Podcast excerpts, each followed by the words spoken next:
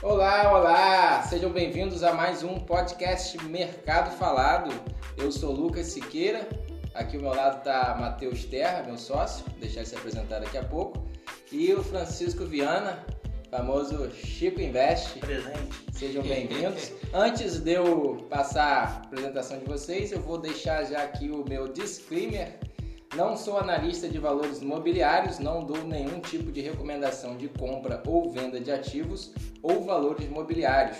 Tudo que eu falo aqui reflete única e exclusivamente minha opinião pessoal e de minha própria carteira de investimentos. Portanto, não façam isso em casa. Matheus, passar a bola para você, se apresenta e seja bem-vindo a, a esse episódio. Fala pessoal, o Lucas já falou aqui, meu nome é Matheus, eu tenho 27 anos, sou formado em Engenharia Civil na UFRJ e com pós-graduação em Mercado Financeiro, Master in Financial Markets pela ProSIC e estou aqui representando o podcast Mercado Falado. Ah. Eu sou o Francisco Viana, vulgo Chico Invest, é, um amante aí da educação financeira, do mercado de ações, um investidor cada dia mais é, comprometido é, com o mercado e numa missão aí de levar um pouco de educação financeira para levar o máximo de pessoas possíveis para a bolsa e fazer desse país um verdadeiro recanto dos investidores aí, porque esse país eu acredito muito nele e sei que a gente vai vai prosperar muito nesse sentido aí. Valeu, Francisco. É, hoje, quarta-feira, né? Tivemos aí reunião do Copom, mais um corte aí na taxa Selic. Chegamos a inimaginável, né? Há um tempo atrás ninguém pensava nisso. É 2,25% ao ano. O que está acontecendo? Não é o Japão, não é os Estados Unidos, é o Brasil! É, Quem que vai aceitar ficar com, botar um dinheiro, 100 mil reais para ganhar 2.250 reais por ano? por ano. Por ano, caramba, cara, assim, difícil de acreditar mesmo. Vivemos para ver É. esse cenário. Acho que vale é quase uma camisa, né? Quase uma Selic 2,25 eu fui. Eu estava lá, eu vi. Tá, a gente pensa, lembrando que é o seguinte, né? A tendência aí é diminuir né, do, os juros e impressionante, cara. Por isso tá cada vez mais a gente aí comprometido com a educação financeira, ter cada vez mais recursos para saber onde investir o dinheiro, porque como o Matheus falou aí, né? 2.025 reais aí, 2.250 reais. 2.250 reais você investiu no quanto ao ano? 100 mil reais. 100 mil reais, ou seja, não, não tem sentido isso, né? Você vai conseguir comprar o que com esse dinheiro? Aí se você dividir 2,225 é, dois, 225 por 12, 250. 250 por, por 12 dá quanto? Você quer a, calculadora ambulante aí? Dá 198 reais, mais ou menos. 198 Na verdade dá nada. Paga né? mal o Netflix. Que é inflação. Isso a gente está falando É. de um dinheiro razoável para qualquer brasileiro, né? 100 mil reais. Você foi juntar. Então, de fato, é por isso que a gente vai falar sobre esse tema hoje, sobre uma nova era. Brasil viveu aí, principalmente no final da década de 90, juros de mais de 20% ao ano e isso fez com que o investidor tivesse né, na palma da sua mão um investimento totalmente seguro, como uma poupança, um investimento bem rentável, porque os juros era mais de 20% ao ano e com toda a liquidez do mundo, ou seja, no mesmo dia ele consegue sacar o dinheiro. Quer melhor que isso, Lucas? Matheus, vamos lá. É, vamos começar aqui pegando alguns ganchos e algumas perguntas, né? É, a primeira eu esqueci. vamos lá para a segunda, que eu também esqueci. Ai. Então vamos recapitular e começar tudo de tô novo. brincando, tô brincando, tô brincando. Estamos aí. A, a gente precisa discutir aqui coisas importantes, né? O que que fez a taxa Selic chegar onde chegou? É, é um movimento exagerado, né? É, a gente sabe que tem opiniões divergentes aí. Tem gente que diz que cortou muito, tem gente que diz que não. E aí, se vocês quiserem dar a opinião de vocês, né? Sim, sim. É, e uma coisa só colocando uma observação aqui, é importante também a gente falar sobre para não causar confusão na cabeça do investidor, né? A gente falar de que juros que importa é a nossa rentabilidade real, né? A gente tem que considerar a inflação, né? Então, mesmo o cara que está botando 100 mil reais para ganhar 2,25 ao ano, na realidade, se ele for dependendo da inflação, do padrão de vida dele, ele na verdade não está ganhando nada ou está até perdendo, né? E isso é muito importante, até a gente fazer um paralelo, né? É, a gente que tem muito contato com investidores, é comum a gente ver a pessoa com aquela saudade, né? Eu quero ganhar 1% ao mês, né? Mas será que o cara que ganhava esse 1% ao mês, nessa época lá de, arredondando, né? Mas na época de Selic a 14,25, ele estava ganhando mais do que o cara que hoje, de repente, está botando num título de inflação, que está pagando IPCA mais 4, IPCA mais 5, né? Sim, então isso é uma coisa muito importante também de se colocar na mesa, né? Com certeza. É, então eu vou passar primeiro para Matheus, né, Matheus? E aí, chegamos a 2,25. O que, o que, que possibilitou o Banco Central chegar nesse patamar de taxa de juros? E na sua opinião, é, você acha que está é, tá sendo um movimento exagerado ou não? Acho que o, o Banco Central está na linha certa. Tá, antes vamos entender é, para que a taxa de juros, né? A taxa de juros é para o objetivo principal é para perseguir a meta de inflação. Então, por exemplo, é, todo ano você tem a meta de inflação dada pelo Banco Central, por exemplo, uma inflação de 3% ao ano. Você tem a banda inferior, a banda superior. Vamos colocar, por exemplo, uma banda de 2% abaixo, 2% acima, vai ficar entre 1 e 5. Então a inflação vai ter que estar nesse patamar, entre 1 e 5. E para que serve a taxa de juros? Para para estimular a economia, né, como você baixa a taxa de juros, e para aumentar a inflação. Então, quando a inflação está muito baixa, você baixa a taxa de juros para estimular a inflação. Por que, que a inflação ficou muito baixa no Brasil? A gente teve a maior recessão nos últimos 50 ou talvez 100 anos, que foi 2015, 2016, e essa recessão foi muito severa e é, as pessoas perderam o poder de compra. E com isso, os empresários não conseguiram aumentar o preço dos produtos porque as pessoas não conseguiam pagar mais, né? Então a gente começou a, a inflação no país a cair bastante e com isso a taxa de juros também. Mas a gente tem que lembrar que para esse movimento se dar de forma consistente, muito profundo, você também tem que ter uma segurança. Porque se a gente pensar num país que tem uma dívida muito grande, que essa dívida pode comprometer e o Brasil pode caminhar, é, como por exemplo para a Argentina, que teve que resgatar, recorrer ao FMI, ou então virar uma Venezuela, vamos, vamos botar assim, né, num, num caso extremo, você, os investidores vão querer receber um prêmio, ou seja, vão querer receber muitos juros para investir nesse país. Então, é, o Brasil estava fazendo o dever de casa, ou seja, começando com Temer, reforma trabalhista, teto dos gastos, depois com Bolsonaro foi reforma da Previdência, muito importante, e passando várias, é, várias reformas que começaram a apontar que iria se diminuir o tanto que o Estado gasta, né? Então você atacou um gasto que foi a reforma da Previdência, o outro que foi os juros e agora ia atacar, talvez ainda vá no ano que vem, né, uma reforma administrativa para reduzir o, o, gasto com a folha salarial dos funcionários públicos, né, federais. Então, é, então com esse com, reduzindo a dívida, você possibilitou ter um juros de fato mais baixo, né? E aí veio o coronavírus fato isso vai ter um impacto no custo fiscal do Brasil, mas como todos os países é, desenvolvidos, né, Estados Unidos, China, Europa, Japão, é, eles estão injetando muito capital e fazendo uma dívida muito grande, esse excesso de capital no mundo inteiro, principalmente nos países desenvolvidos, está precisando de ganhar retorno. Então eles vêm até, até aqui no Brasil para ter um retornozinho maior, para ter um juros maior. Então está possibilitando também a gente ter um juros baixo. Então acabou que eu falei muito, falei muito, mas não cheguei a uma conclusão definitiva. mas é uma aula pra gente aí. mas é, vou passar agora a bola para. Não, mas chega à conclusão, caceta. não, assim, a minha conclusão é, é, hoje a gente está com. A gente está vendo aí alguns meses que tiveram deflação né, no, no último mês e, e, a perspectiva é a inflação ficar um, cerca de 1%, 1,5% nesse ano de 2020, né? Uma inflação de fato na, na, banda inferior, né? Abaixo da banda inferior da meta da inflação, ou seja, é, você, o, banco, o presidente do Banco Central vai ter que escrever uma carta ao presidente, ao presidente da República explicando por que aconteceu isso. Então, de fato, eu acho que esse, esse movimento de queda de juros faz sentido sim. A gente está vendo que o câmbio não tem é, feito a inflação subir, ou seja, o dólar mais alto, teoricamente, aumenta o preço de todos os produtos que são dolarizados, o preço do trigo, o preço de produtos é, como o petróleo, minério, enfim, vários outros produtos que são dolarizados, né, a carne. E esses produtos não é, esse aumento do dólar não tem chegado na inflação nossa, né? Então não tem feito preço na inflação.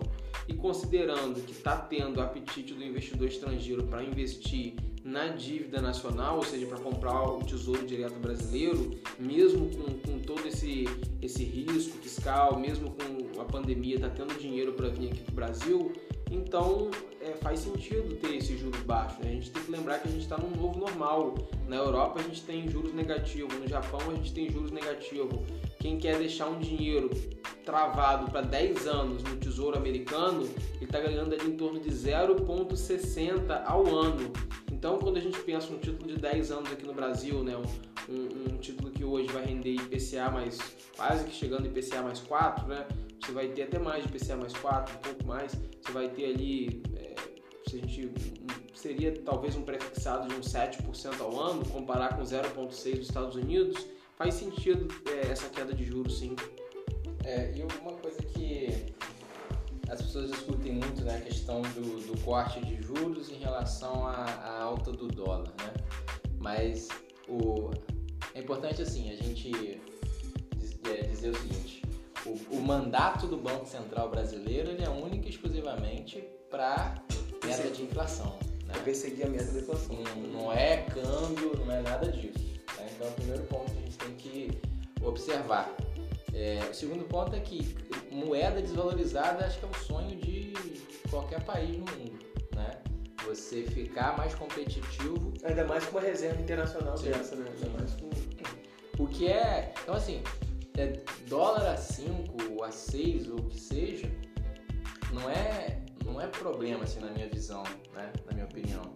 O que tem sido muito danoso pelo que tem acontecido agora é essa volatilidade. Né? Isso sim é ruim. Né? Um dólar que um mês está 4,80, 30 dias depois está 6,50 e depois voltou para 5, né? Os empresários não conseguem ter previsibilidade. Não consegue. Esse ano tá, tá assim, a, a, gente chama de rally agora, né? Porque inclusive é um ano tão atípico que esse dia até botei lá no, no, nosso grupo lá que não tem mais o bull market e o é beer market. Canguru. Agora tem o canguru também market, né? É. Porque tá pulando e subindo é, e descendo toda hora.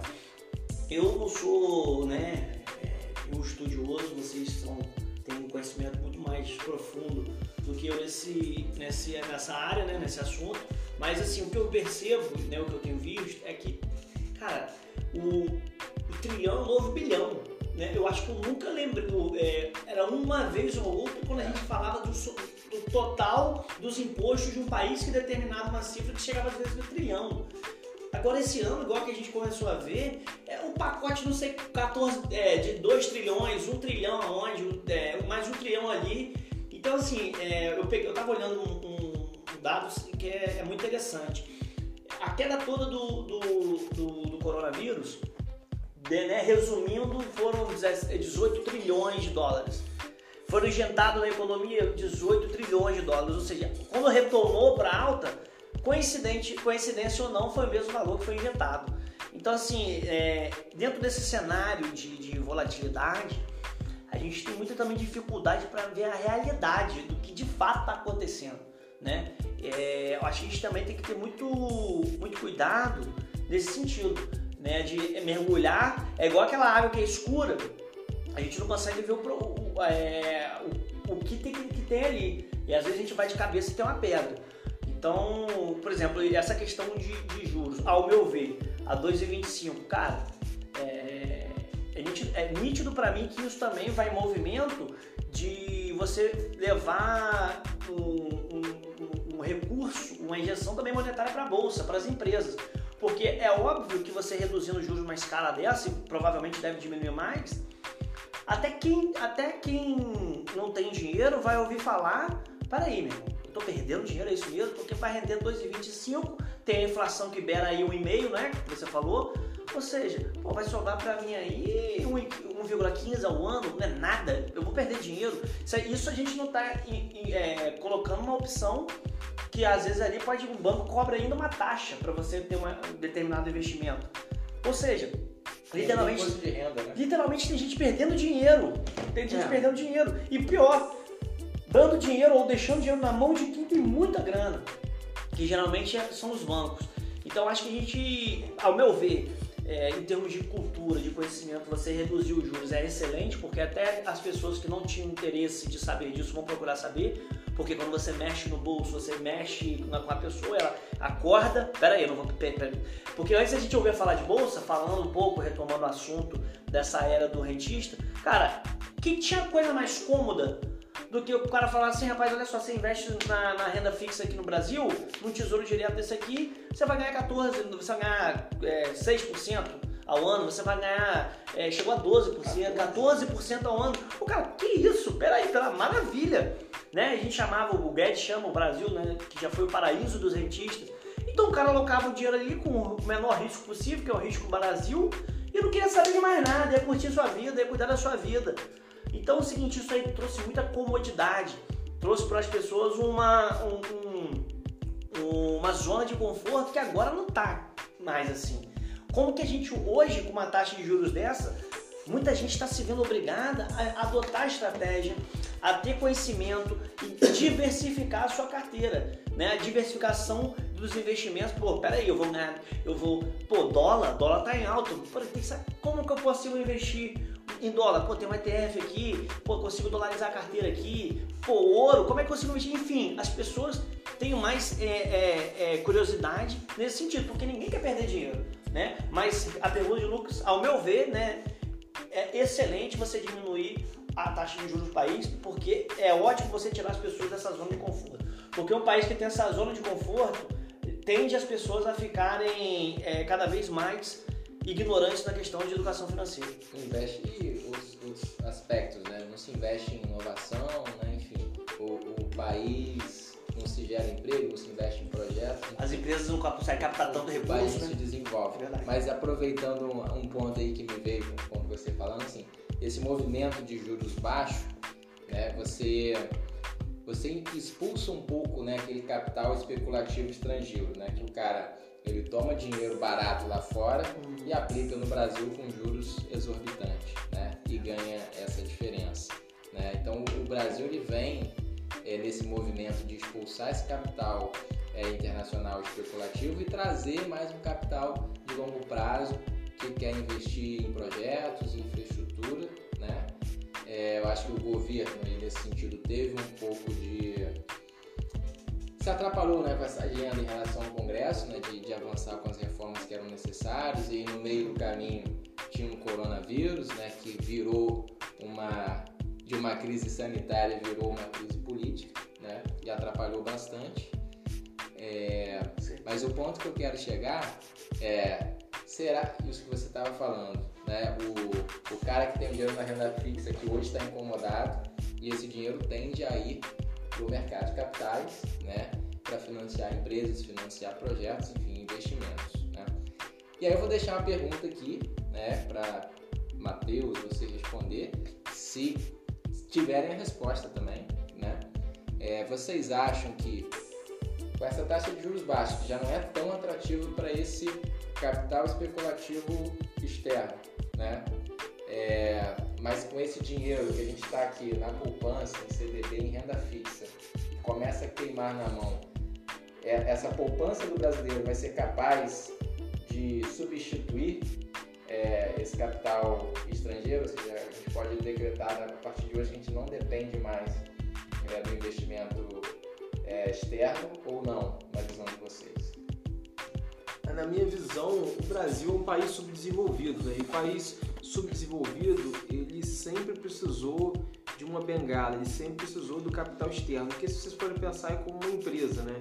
Toda empresa que está crescendo muito é, é, saudável que ela tenha capital de terceiros, é saudável que ela tenha injeção de capital para ela crescer. Se você pegar qualquer empresa que não que está num momento de muito crescimento, se você não injeta crescimento nela, é, desculpa, se você não injeta dinheiro nela, ela não vai ter, ela vai, o crescimento dela vai ficar muito aquém, ou então ela não vai ter crescimento, porque você não está injetando capital na hora que você precisa. Então, o Brasil, como um país é, em desenvolvimento, eu creio que a gente precise sim de capital estrangeiro.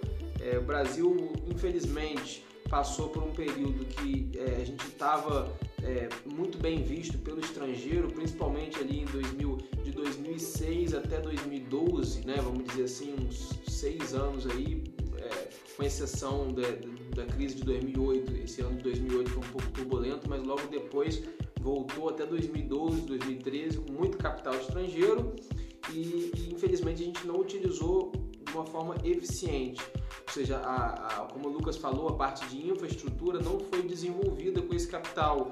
E a gente vê claramente que o Brasil tem problemas, é, muitos gargalos na infraestrutura e, e fora outros gargalos na parte de tecnologia e que de fato a gente precisa desse capital estrangeiro. A gente vai precisar então a gente precisa de capital estrangeiro para aplicar na nossa bolsa, a gente precisa de capital estrangeiro para aplicar na parte longa da nossa curva, para fornecer crédito de longo prazo para o Brasil e a gente tem que melhorar o clima político para que a gente fique com uma foto bonita para trazer esse capital, porque sem esse capital é, a gente não vai ter a retomada da economia.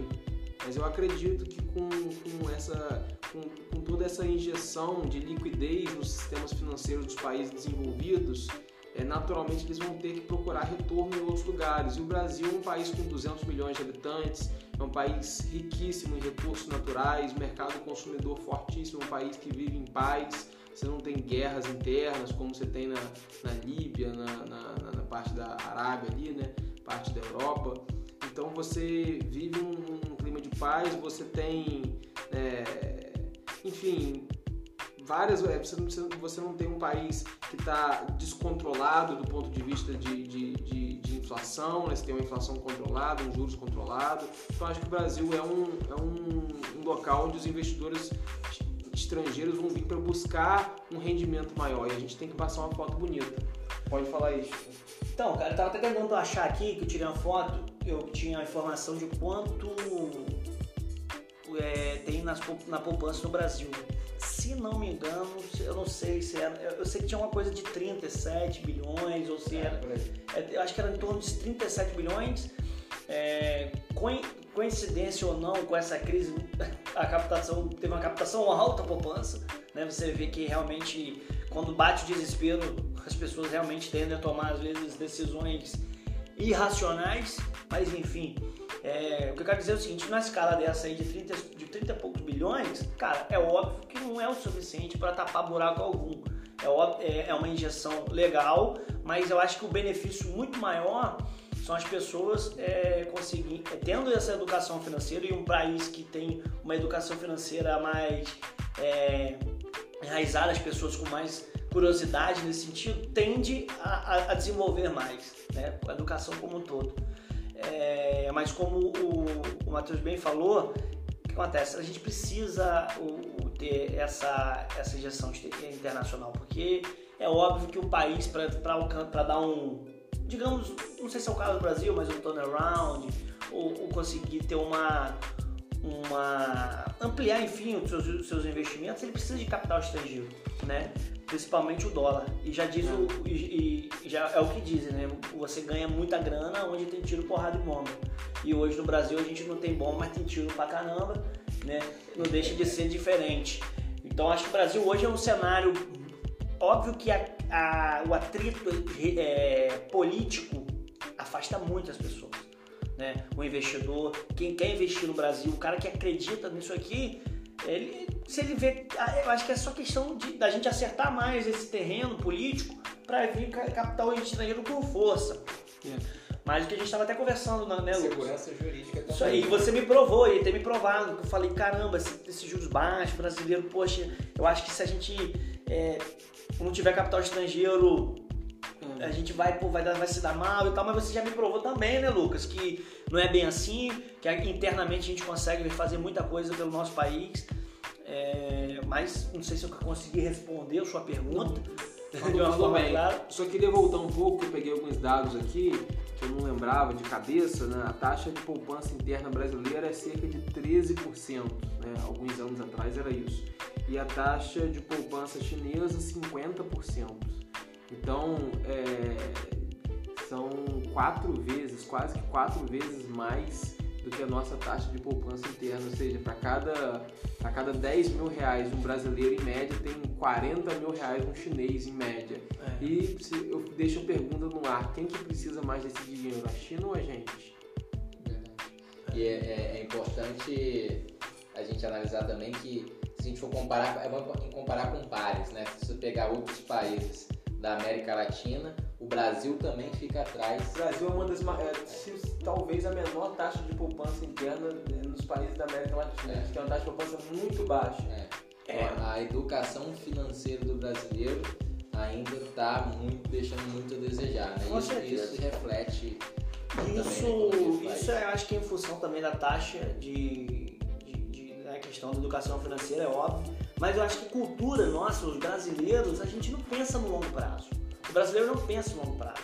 É, eu tive a, a, experiência de morar lá fora, né, na, na, Inglaterra, e, cara, lá assim, você, na escola você vê ali uma educação financeira, as pessoas elas, elas já sabem, já saem se formando, se formam sabendo o que, que é um investimento, é, e pensam, engraçado que lá eles, eles crescem com uma, uma educação de pensar no longo prazo. O cara hoje ele, ele entra, às vezes, numa universidade, é, já pensando o que, que, ele vai fazer. No brasileiro não, a gente, meu irmão, é igual uma corrida de obstáculo. A gente corre 100 metros, para no obstáculo fala, peraí, eu vou pular assim. Aí o outro obstáculo, pô, esse aqui eu vou pular mais de lado. A gente, é, é, é da cultura nossa a gente não se programar, né? Então por isso que eu acho que esse é, imediatismo essa coisa do brasileiro se aplica muito, principalmente nessa questão de poupança, porque o brasileiro não tá nem aí. É comum a gente ouvir aquela frase: e se eu morrer? Ah, não sei nem se eu vou estar vivo amanhã, vou deixar dinheiro guardado para quê? E eu acho que esse coronavírus, cara, é, trouxe uma educação e uma porrada na cabeça de muita gente que não tinha essa forma de pensamento. Porque hoje muita gente se viu obrigada a pensar no dia de amanhã.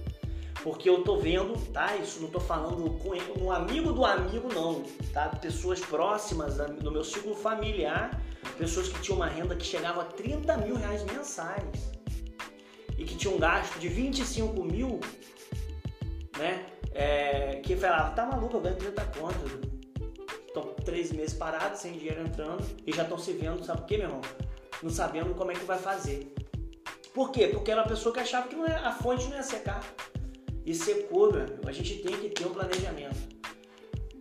É, é, então acho que essa, esse coronavírus vai trazer, vai modificar muito. Tanto é que teve uma captação, às vezes, pode ser que esteja até a ver com isso, de muita gente com dinheiro que tinha de herança, alguma coisa. Como não tinha uma educação financeira, foi para poupança mesmo, que é uma coisa que tá agarrada, a gente tem que quebrar esse paradigma de que, pô, de que mercado de ações é coisa de rico, de que você investir em, em, ser investidor é coisa de rico. Esquece. Pelo contrário, justamente a gente tem que levantar a bandeira que qualquer um pode ser investidor, que é o que eu falo nas redes sociais o tempo inteiro. Eu defendo essa causa. Todo mundo pode ser e todo mundo tem que ser um investidor. Porque você, cara, se você é, desce uma, uma rampa, é impossível você ditar a sua própria velocidade. Quem dita a velocidade, amigo, é, é, é, é, aquele morro ali, aquela inclinação que vai fazer como que você vai correr. Se você andar devagar, você cai. Se você correr de, é, muito rápido também, você vai tropeçar. Eu acho que quando você entra nessa, no mercado financeiro, você é forçado a, a caminhar, você é forçado a se movimentar. Porque você vai falar, pô, peraí, pô, ação, hoje eu tenho uma ação aqui, poxa, eu tenho de uma empresa, eu vou olhar essa empresa, essa aqui caiu, essa aqui subiu, fundo imobiliário, pô, interessante. E aí o cara, quando, você, quando ele percebe, ele já entrou no ciclo virtuoso, aonde ele está se vendo literalmente um investidor. Né? A gente às vezes se apega muito a valor, e acha, mas, ah, cara, poxa, isso não vai fazer diferença, mas não faz diferença talvez nos próximos três meses, mas daqui a 10 anos.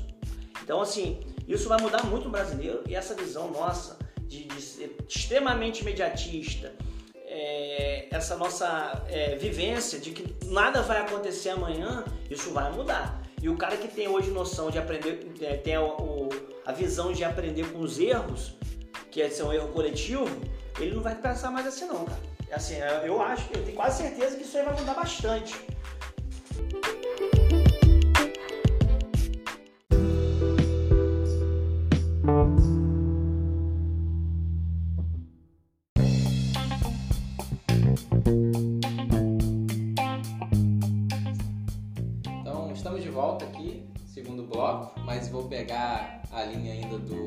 Francisco, né?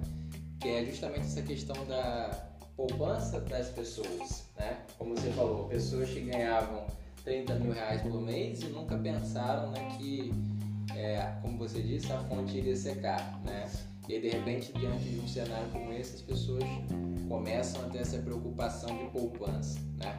Então parece que a gente tem a tempestade perfeita aí, né? A gente tem taxa de juros muito baixa, é zero ou negativo em alguns países, é, coronavírus, com, que possibilitou ainda mais né, um impacto aí a, a, no primeiro momento aparentemente deflacionário, né, que possibilitou aí a queda de juros mais rápido e mais bruscamente. É, eu queria tocar num ponto que aí a gente tem meio que um, um dilema aqui, né? Porque a gente, a gente sempre soube que taxa de juros é uma coisa estimulativa, né? Então você estimula o consumo, porque você, o crédito fica mais barato, então você consegue é, adquirir bens, né? É, só, só complementando aí que no Brasil, por exemplo, um produto médio de eletrodoméstico, é, cerca de 40% do custo é o crédito, né? Então, média, por exemplo, a cada mil reais que a pessoa compra em eletrodoméstico, 400 reais é crédito. Ou seja, obviamente, com os juros menor você vai poder comprar mais produtos, vai aumentar o poder de compra. Claro que é, falando, falando de um sistema financeiro normal e competitivo, onde todo, todo, todos os juros que abaixa, ele é repassado pelo consumidor. Aqui no Brasil a gente tem um, um sistema financeiro ainda muito é, concentrado nos cinco maiores bancos, né, um sistema oligopolizado, e isso pode fazer com que a taxa de juros abaixe, mas não chegue na ponta, ou seja, o banco não repasse para o cliente final. Então é, coisa sempre checada. De fato, o crédito tem ficado mais, mais baixo, com essa taxa de juros mais baixa, mas a gente sabe que nem, nem todos esses juros mais baixos têm sido repassados para os clientes. E aí, e aí a, a, outra ponta, então você tem uma ponta que é estimulativa para o consumo, só que você tem uma outra ponta, é, eu não vou falar só de Brasil, os outros países, tem outros países que estão numa parte mais avançada desse movimento, que é, é o cara se planeja para aposentadoria, então ele fez lá um planejamento lá para na aposentadoria ter um patrimônio X e usufruir daquele patrimônio, da rentabilidade que aquele patrimônio vai proporcionar. E ele fez um estudo baseado é, numa taxa de juros X, né? uma rentabilização do patrimônio X. E aí quando ele chega na velhice, essa essa taxa de juros não corresponde mais a esse cenário que ele desenhou lá atrás, né? Então a gente tem aí, é, eu, eu, vi um, um, dado, agora não lembro a, a fonte, mas que diz que a pessoa na, na idade madura, na velhice, elas, cons, elas consomem mais, né? são mais gastadoras. Porque você já tem, já tem carro, você já tem casa, você já está no final da vida ali, então você quer gastar, você quer fazer cruzeiro, você quer viajar, você não. É aquela, aquela velha história, eu não vou levar nada disso, então deixa eu gastar, deixa eu viver. Só que aí você tem, de repente, em alguns países taxa de juros negativo, né? ou seja, seu patrimônio está diminuindo ao longo dos anos, é, isso, na visão de vocês, é, seria uma ponta contrária, né? um movimento contrário? Será que é, essas pessoas que hoje deveriam estar tá usando desse patrimônio acumulado para viver e gastar, elas se retraírem e pouparem é, ainda mais? Rapaz, é uma provocação muito boa, cara. Eu acho que isso é muito é individual, né? Essa, essa escolha, essa decisão. Agora eu acho o seguinte, é, o meu bisavô, por exemplo, é, foi um cara que conseguiu ter um patrimônio muito grande. Ele chegou na certa idade, ele chegou para os filhos e falou, olha só, vou te dar, vou te dar é, educação, vou te dar um terreno e fez isso com cada filho. Agora, dinheiro, herança, esquece, eu vou torrar tudo. E foi dito e feito. Ele torrou tudo e acredito que ele morreu satisfeito. É, eu acho o seguinte: o cara hoje que ele se organiza para ter uma aposentadoria confortável, ele tem que entender o seguinte: que ele tem que pensar na, na saúde, né? Que, que vai provavelmente vai se deteriorar. O cara com uma, uma, Você quis dizer o quê? Com relação à taxa de juros, alguma coisa assim, perdendo, ou a escolha dele mesmo de, de, de querer gastar o dinheiro que ele, que ele, que ele tem, de soma? Não, eu tô falando de uma pessoa mesmo precavida hum. que você programou para viver de renda de juros daquele patrimônio, de repente ele não tem essa renda, né? Ou é, é negativo, né? Se pegar países desenvolvidos. Né? É, entendi. É... Isso que você está falando é, é o fenômeno clássico da deflação, né? A deflação é exatamente isso, é quando o dinheiro começa a valorizar mais do que os bens.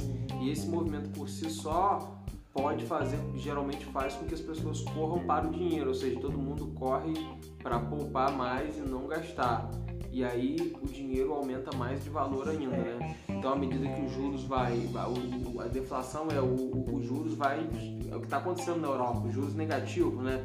Os juros vai só caindo mais, você não consegue fazer a economia aquecer. Aí você tem que contar com outros mecanismos. Tem um mecanismo famoso de quantitative easing, de você injetar é, liquidez nos sistemas e, e enfim, é, você fornecer dinheiro para empresas, tem outros. É porque essa pergunta foi muito ampla, muito interessante, é, o, o, mas o que eu acho é o seguinte, cara, o mundo.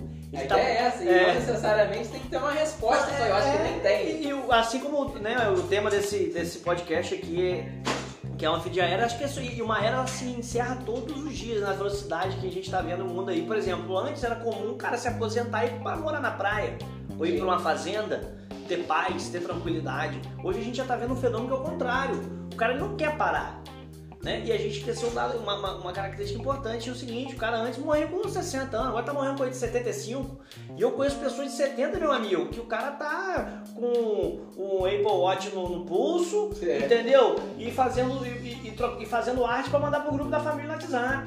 Entendeu? o mundo tá muito dinâmico. E o cara desse aí, eu acho que sim. Eu, eu acho que a tendência da, da, da, da galera que já está chegando numa idade, é o cara querer ter um, às vezes um celular melhor, é ter um carro às vezes bacana, fazer uma viagem.